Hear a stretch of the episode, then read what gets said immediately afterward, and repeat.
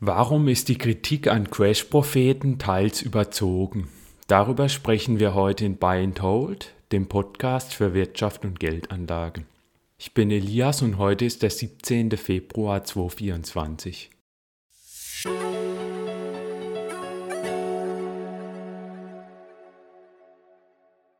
Heute geht es um Crash-Propheten. Zuerst werde ich erklären, was genau bei den Crash-Propheten kritisiert wird. Und dann werde ich meine Meinung zu der Kritik nennen. Also kurz zur Erklärung vorweg, ein Crash-Prophet ist jemand, der eben Voraussagen macht, wie sich die Märkte entwickeln werden und der dann üblicherweise einen Crash ankündigt. Häufig werden als Crash-Propheten bezeichnet der Mark Friedrich, der ist ein großer YouTuber, dann der Markus Krall, das ist ähm, der ehemalige Chef der Degussa Goldhandel, also ein Chef eines Goldhändlers vormals, der auch jahrelang in der Finanzbranche als ja, Risikomanager gearbeitet hat. Und dann auch der Max Otte, das ist ein Fondsmanager, der früher mal auch VWL-Professor war. Außerdem gibt es auch den Dirk Müller, der auch ähm, einen eigenen Fonds herausgibt und ähm, ja auch häufig in den Medien zu sehen ist mit seinen Einschätzungen. Was wird hier nun kritisiert? Also es gibt meiner Beobachtung nach eigentlich vor allem zwei Kritikpunkte. Also zum einen, er wird hier eine Art moralisches Argument angeführt. Es wird gesagt, dass diese Crash-Propheten eben mit der Angst der Anleger spielen, um sich eben selbst finanziell besser zu stellen. Also diese Crash-Propheten verkaufen ja Bücher und legen teils auch Fonds auf. Und dadurch, dass sie ähm, eben dann ihre Prognosen veröffentlichen, machen sie eben Anlegern Angst und die verkaufen dann womöglich Aktien oder andere Wertpapiere und investieren dann in die Finanzprodukte der Crash-Propheten. Und dadurch profitieren eben dann die Crash-Propheten, weil diese Finanzprodukte natürlich auch Gebühren kosten, die dann an die Crash-Propheten fließen. Also das, das erste Argument, es wird gesagt, das ist einfach moralisch falsch, was die Crash-Propheten machen. Und der zweite Punkt ist dann auch, dass ähm, gesagt wird, dass die Anlagetipps, die die Crash-Propheten geben, auch einfach faktisch falsch sind. Zum einen, weil es einfach nicht möglich ist, Crashs vorauszusagen und äh, die Crash-Propheten da vielleicht dann mit zu großer Sicherheit solche Prognosen tätigen und dann das vielleicht als sehr sicher darstellen, dass so ein Crash kommen wird und das dann einfach als problematisch dann von Leuten angesehen wird. Und was dann auch noch kritisiert wird, ist, dass diese Crash-Propheten dann häufig Anlagen empfehlen, die eigentlich eher wenig Rendite abwerfen. Also die raten dann womöglich eher zu wenig Aktien und dann vielleicht zu relativ viel Gold oder zu relativ viel Bitcoin. Also zu Investments, die eigentlich eher so aus dem alternativen Bereich kommen. Zu denen raten sie dann und zwar auch zu einem sehr hohen Anteil, nicht nur zu einem eher geringeren oder moderaten Anteil. Und die Gefahr ist dann natürlich, dass wenn ein Anleger das befolgt, dass er dann langfristig natürlich relativ schlecht fährt, weil langfristig die Aktienmärkte natürlich sehr stark steigen. Stärker wahrscheinlich als die anderen Anlageklassen. Zumindest war das historisch so. Und ja, das ist eben die andere Kritik, dass diese Ratschläge eigentlich eher nicht wirklich durch die Daten gedeckt sind. Und was dann in diesem Zusammenhang dann auch oft genannt wird, sind die Fonds, die manche der Crash-Propheten herausgeben. Die rentieren eben nicht wirklich gut, wenn man sie zum Beispiel mit ETF-Benchmarks vergleicht. Wie das auch generell bei aktiven Fonds der Fall ist. Meine Meinung dazu ist, dass ich diese Kritik schon in Teilen nachvollziehen kann aber ich mag dennoch dieses pauschale Bashing der Crash-Propheten nicht. Also ich bin selbst auch ein Fan von passivem Investieren über ETFs und ich denke auch, dass Prognosen im Grunde nicht wirklich sicher möglich sind. die Zukunft ist einfach unsicher und man kann da nicht voraussagen, ob jetzt irgendwann ein Crash kommen wird in einem Jahr oder in einem, in einem halben Jahr oder in zwei oder so oder nicht. Und ich würde selbst auch nicht in die Fonds der Crash-Propheten investieren, weil die natürlich einfach zu teuer sind im Vergleich zu ETFs und wahrscheinlich da auch mit einer eher schlechteren Performance zu rechnen ist, weil die meisten aktiven Fonds ja nicht wirklich ihre Benchmark schlagen und man auch nicht wirklich voraussagen kann, welche aktiven Fonds langfristig besser sein werden. Das habe ich auch alles in Folge 5 dieses Podcasts erklärt, wo es um den Fondstest der Stiftung Warentest ging. Mich stören aber dennoch so ein paar Punkte an der Kritik gegen die Crash-Propheten. Ich habe mal das, was mich stört, in vier Punkte unterteilt. Also der erste Punkt, der mich stört, ist, dass ich finde, dass der Umgang mit den Crash-Propheten nicht immer fair ist und auch der Ton ist nicht wirklich sachlich. Das zeigt sich zum Beispiel schon im Ausdruck Crash-Prophet. Also ich persönlich mag diesen Ausdruck nicht, weil ich ihn sehr abwertend finde und auch sehr negativ aufgeladen. Es ist, finde ich, kein wirklich sachlicher Begriff oder ein neutraler Begriff. Und ja, ich verwende ihn hier trotzdem ganz einfach, weil es sonst keinen wirklich guten Begriff dafür gibt und auch jeder weiß, was gemeint ist, aber ich finde ihn nicht wirklich gut. Ich glaube, dass schon dieser Begriff zeigt, dass hier irgendetwas nicht richtig läuft mit der Kritik. Man könnte das ja auch ganz einfach nüchtern, sachlich kritisieren, ohne jetzt so abwertende Begriffe zu verwenden oder die Begriffe so negativ aufzuladen, wie das mit dem Begriff Crash-Prophet passiert. Ein weiteres Problem ist in dem Zusammenhang dann auch, dass ich finde, dass die Aussagen der Crash-Propheten auch oft überzeichnet werden. Also die Crash-Propheten äußern sich durchaus differenzierter, als das die Kritiker häufig darstellen. Also es ist nicht so, dass die ständig nur Crash-Voraussagen tätigen oder immer nur von einem Crash ausgehen oder sehr pessimistisch sind. Zumindest nicht alle von denen, die als Crash-Propheten betitelt werden. Und die raten zum Beispiel auch nicht, äh, jetzt irgendwie 50 Prozent des Vermögens in Gold zu investieren. Also zumindest auch nicht alle, die irgendwie ähm, als Crash-Propheten betitelt werden. Also ich glaube, man muss die auch ein bisschen differenzierter betrachten. Zum Beispiel ist es bei Max Otte so, dass der auch schon gesagt hat, er, er erwartet keinen Crash, sondern steigende Kurse.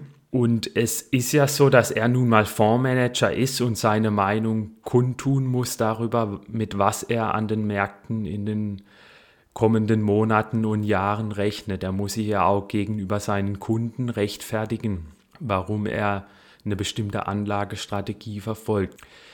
Bei Otte ist es dann zum Beispiel auch so, dass er nicht pauschal vom ETF-Investieren abrät. Also er sagt durchaus, dass man das machen kann, wenn man es richtig macht. Aber er übt daran dann auch durchaus, finde ich, berechtigte Kritik. Hören wir mal hier rein, was er in einer Debatte mit dem Gerd Kommer gesagt hat vom Dezember 2017, die auf dem YouTube-Kanal von Mission Money erschienen ist. Also es gibt vielleicht fünf Indizes auf der Welt, in die man passiv investieren kann. Und die anderen 4.995, äh, die es allein in den USA gibt, die sollte man vergessen als privater Anleger, weil das dann schon wieder nicht passives Investieren. Eine aktive Strategie mit passiven Produkten, das darf nicht passieren. Wenn ich passiv investiere, darf ich mhm. wirklich nur in den breitesten Index überhaupt gehen und nichts anderes machen, sonst bin ich wieder aktiv. Das ist eben genau der, der Knackpunkt an der Sache. Es ist ja nicht so, dass ich mich an einem Index messen muss, sondern der Referenz, die Referenz ist doch, was hätte der Anleger gemacht, wenn er auf sich alleine gestellt gewesen wäre. Also Massenvernichtungswaffe ist vielleicht übertrieben, aber es wird die nächste Massenabzocke. So wie es jetzt betrieben wird, werden viele Leute, ist es unheilvoll und schädlich, die ETF, der ETF-Wahn. Er wird viele Leute viel ärmer machen und zwar nicht nur über irgendwelche, Sie haben es ja selber gesagt, viele nutzen das aktiv. 50 Prozent, sagt man mittlerweile an der New York Stock Exchange, sind schon äh, durch passive Strategien abgebildet. Das ist also mittlerweile wirklich ein, ein Wahnsinn.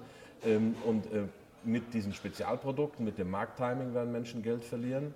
Äh, das nächste ist, wo sie Geld verlieren, sogar bei den großen Produkten ja. werden sie Geld verlieren, weil, das will ich noch ausführen, mhm. ähm, wir eben auch schon gesagt haben, die MSCI-Geschichte, da ist 50 Prozent USA drin. Die USA ist mittlerweile Schiller, da sind wir wieder bei Schiller oder auch die langfristigen Kennzahlen sagen, US-Aktien sind einfach zu teuer. Mhm. Also selbst mit einem MSCI ETF werden sie auf mittlere Frist underperformen, sagt der aktive Manager. Also die Kritik, die Max Otte hier anführt, würde ich sagen, ist durchaus berechtigt.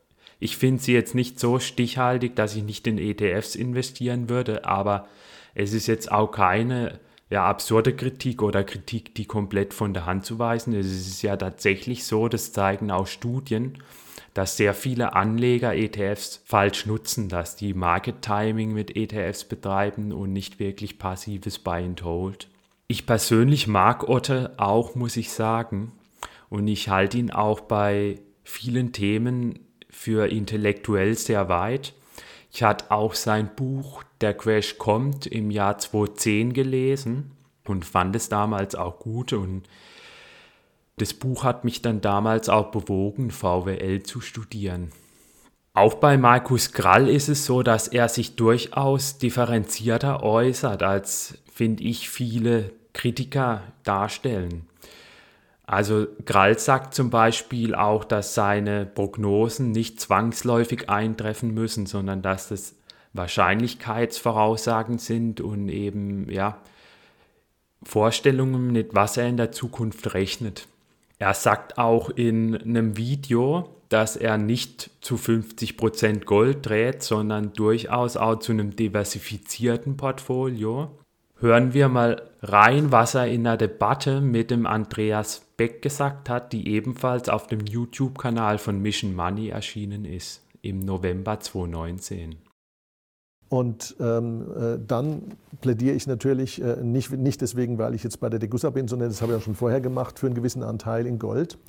Und zwar deswegen, weil, wenn Sie sich die möglichen Szenarien anschauen, und ich, da sind wir wahrscheinlich wieder im Konsens, ich sage immer, ich kann, ein, ich, kann ein, ich kann ein Szenario aufzeigen, das ich für das Wahrscheinlichste halte. Und ich kann an verschiedenen Verzweigungspunkten fragen, wo kann denn das hinlaufen und von welcher Entscheidung hängt das ab und für wie wahrscheinlich halte ich die Entscheidung. Aber Wissen ist was anderes und es gibt immer die Möglichkeit, dass ein so komplexes Szenario an verschiedenen Verzweigungen andere Abzweigungen dann nimmt, als das, was man prognostiziert. Ich glaube aber, äh, auch wenn das, äh, die Leute denken, dass ich das Gegenteil empfehlen würde, ich glaube, man soll es da nicht übertreiben. Also auch eine Goldinvestition, es kommen zu mir Leute und sagen, warum soll ich nicht 50 oder 100 Prozent in Gold gehen? Da sage ich, schon mal was von Portfolio-Management gehört. Also es, ist, es ist keine gute Idee, egal für wie gut man ein Asset hält, alles in ein Asset zu stecken, sondern Gold ist eben auch kein klassisches Asset, sondern es ist eine Rückversicherung, es ist eine Rückversicherungsprämie, die auch keine Zinsen erwirtschaftet. Ich habe noch nicht gesehen, dass die, kleinen, äh, dass die großen Münzen kleine auswerfen, wenn man so ab und zu mal in den Tresor reinschaut. Das passiert nicht. Ja? Ähm, aber es ist natürlich so, dass das Gold trotzdem in einer Krise gut performen kann. Also de facto hat man dann doch eine Verzinsung. Also halten wir also als Zwischenfazit fest, ich finde, dass da von den Crash-Propheten auch teils ein Zerrbild aufgebaut wird oder ein Strohmann.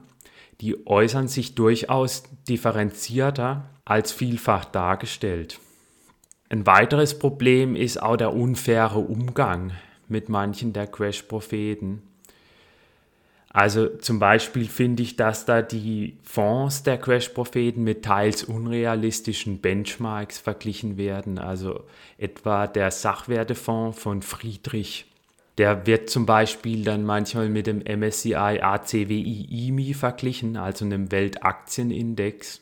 Und ja, ich glaube, dass das nicht wirklich eine faire Benchmark oder eine realistische Benchmark ist. Ich glaube, die Leute, die in den Fonds investieren, die erwarten da eher eine weniger volatile Performance als jetzt beim MSCI ACWI IMI und auch eine weniger hohe Rendite, sondern die sind dann eher sicherheitsorientiert.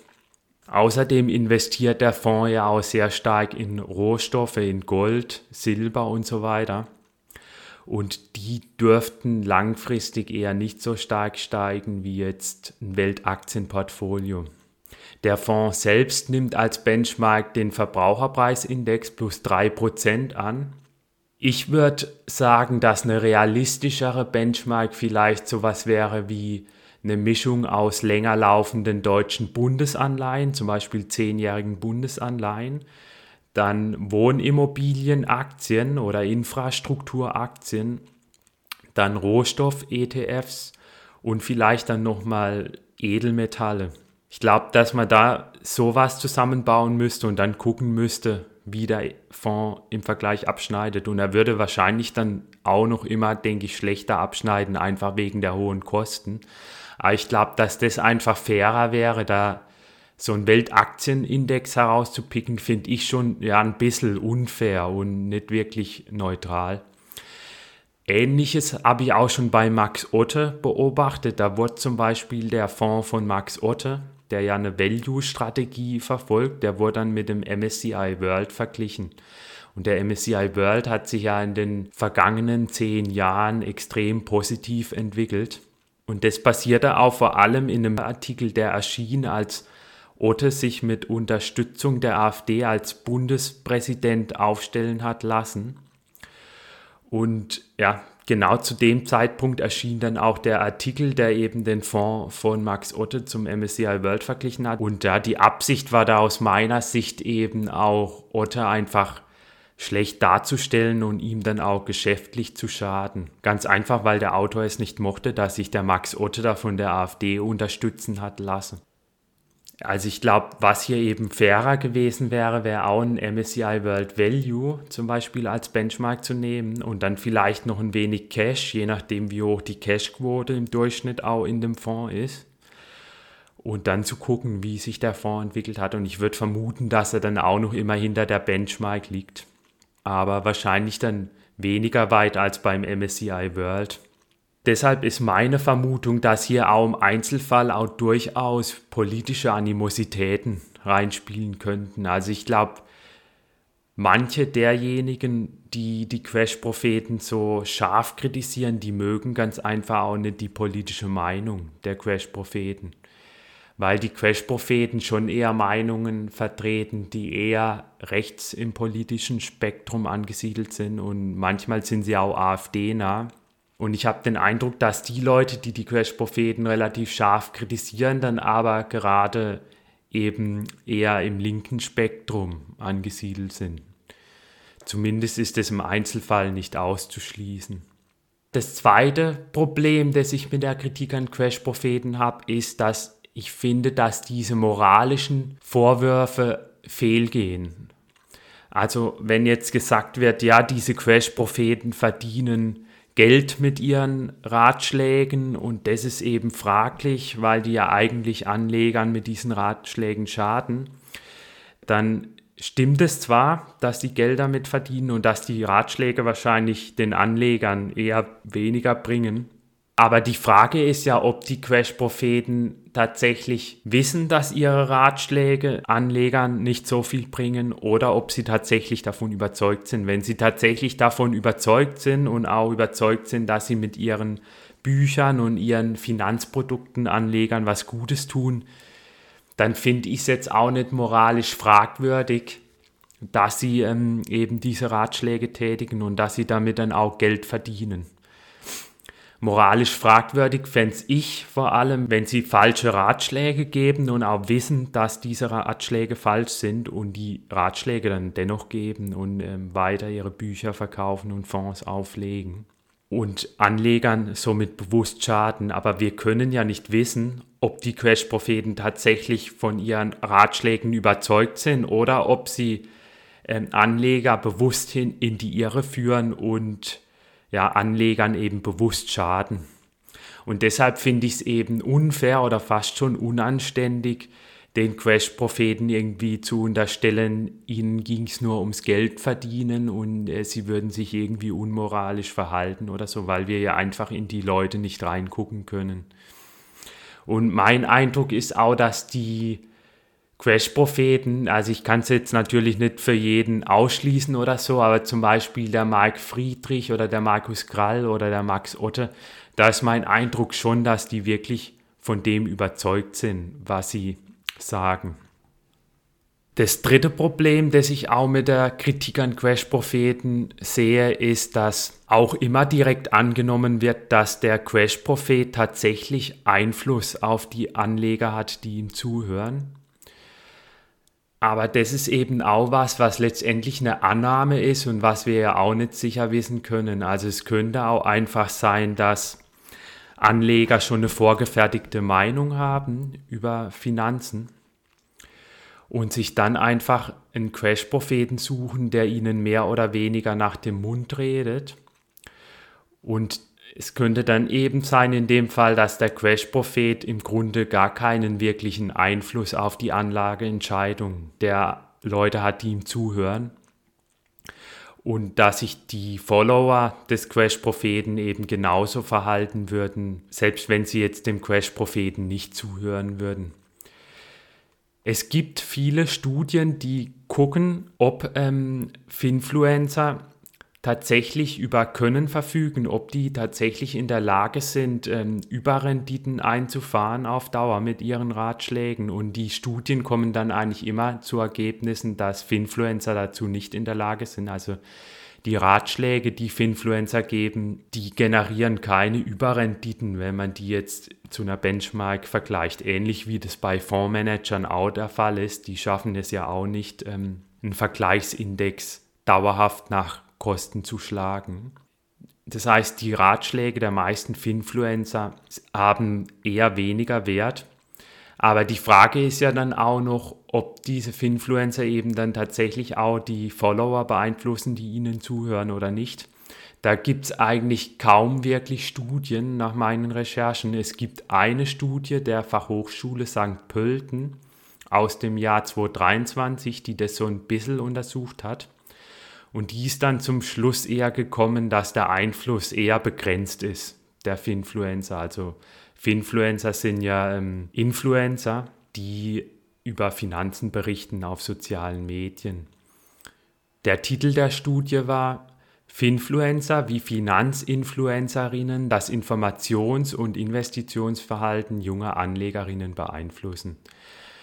Das war eine Befragung von 247 Followern von Finanzinfluencern das heißt, die Studie war aufgrund der relativ geringen Teilnehmerzahl nicht repräsentativ.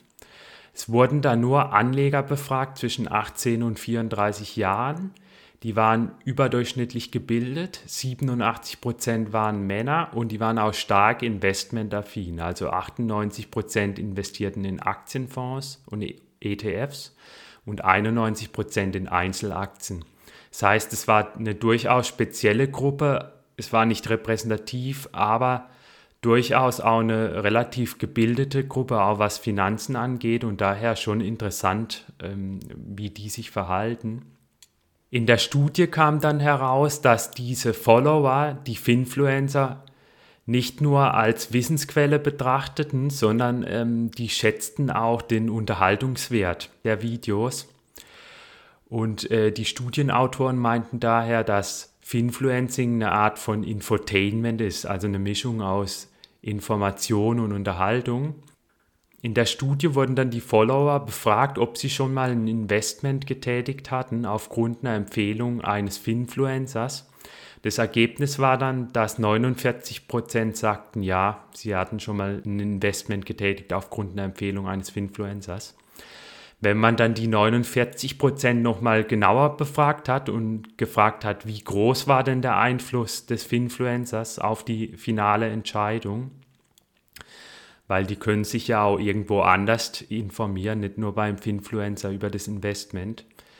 Dann meinten davon dann 2%, der Finfluencer hatte gar keinen Einfluss. 53% meinten, er hatte einen leichten Einfluss. 43 Prozent meinten, der Finfluencer hatten einen mittleren Einfluss und nur 3 Prozent meinten, der Finfluencer hatte einen hohen Einfluss. Das heißt, mehr als die Hälfte meinte dann nochmal, der Finfluencer hatte keinen oder nur einen leichten Einfluss. Das heißt, von allen Befragten meinten nur etwa 25 Prozent, dass der Finfluencer einen mittleren oder einen hohen Einfluss auf eine Investitionsentscheidung hatte.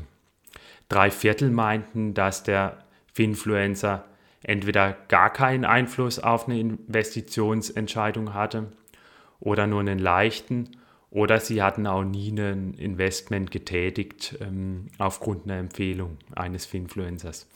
Das heißt, es spricht ja auch schon mal dagegen, dass die Finfluencer jetzt sehr starken Einfluss ausüben, weil ja die Mehrheit sich offenbar nicht so sehr von einem Finfluencer beeinflussen lässt.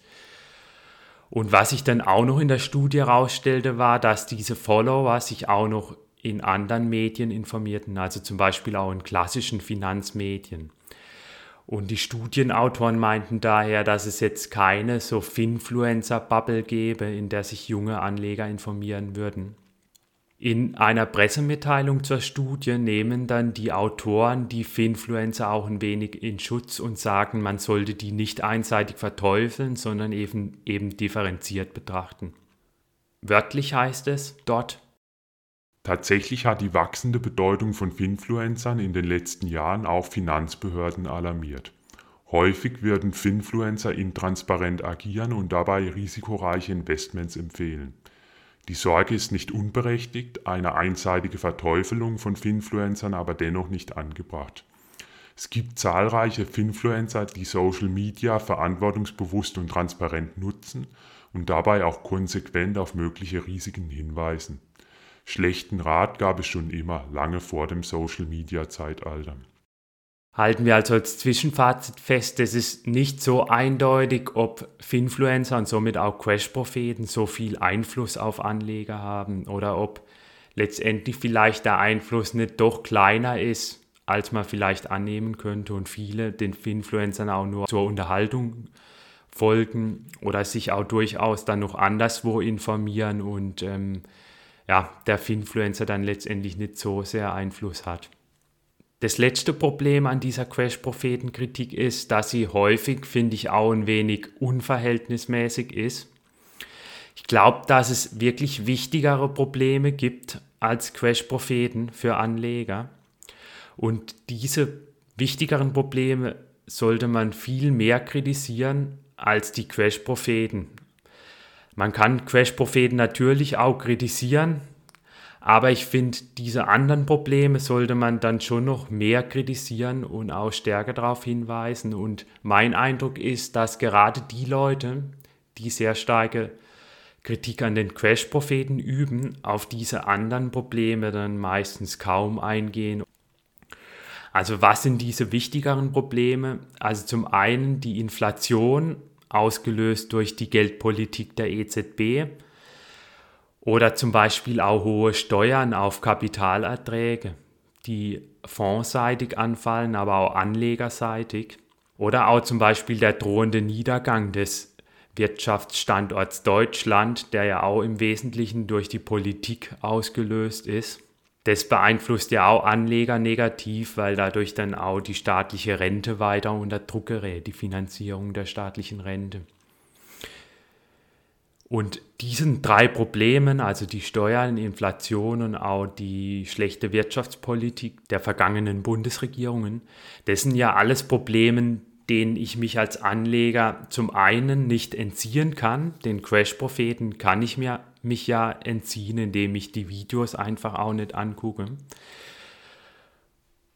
Und es sind zum anderen auch Probleme, die in ihrer Gänze Anleger viel schwerer treffen dürften als jetzt irgendwelche Empfehlungen von Crash-Propheten, weil bei Crash-Propheten ist ja zum einen auch nicht mal sicher, ob die wirklich so viel Einfluss auf Anleger haben. Und in der Summe würde ich sagen, die Inflation, Steuern und alles andere, das belastet Anleger auch einfach viel mehr, als es jetzt eine Empfehlung vermutlich meistens tut von einem Crash-Propheten.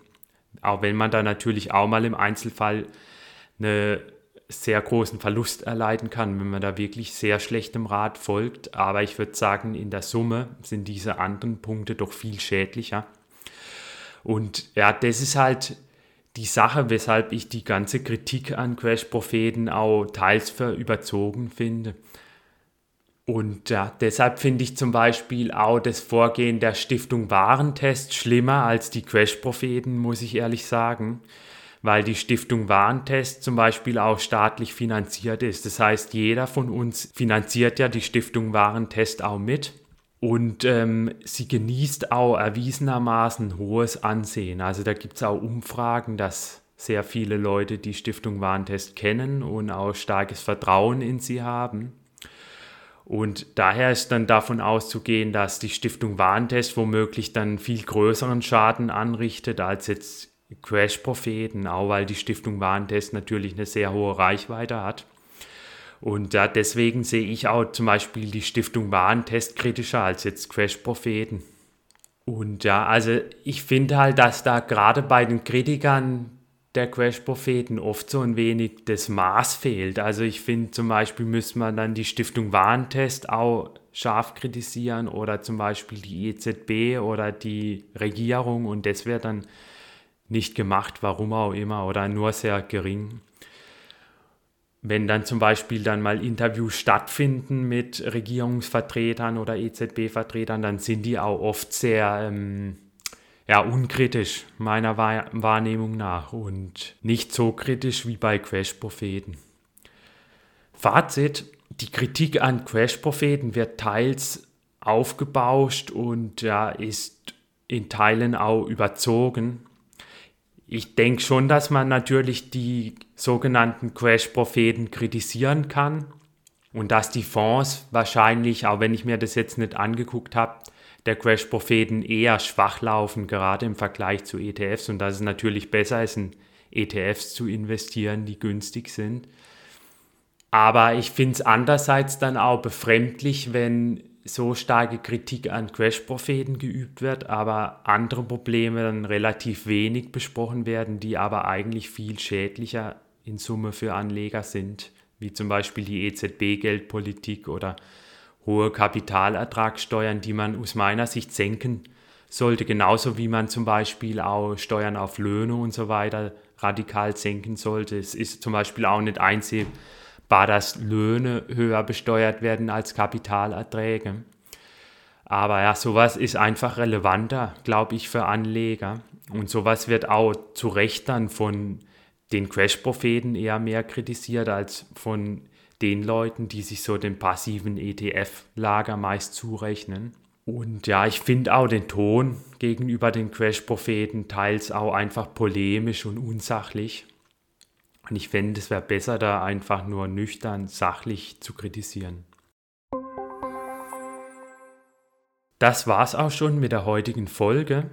Falls ihr künftig gerne informiert werden wollt, wenn eine neue Folge erscheint, dann abonniert gerne meine Facebook-Seite für diesen Podcast.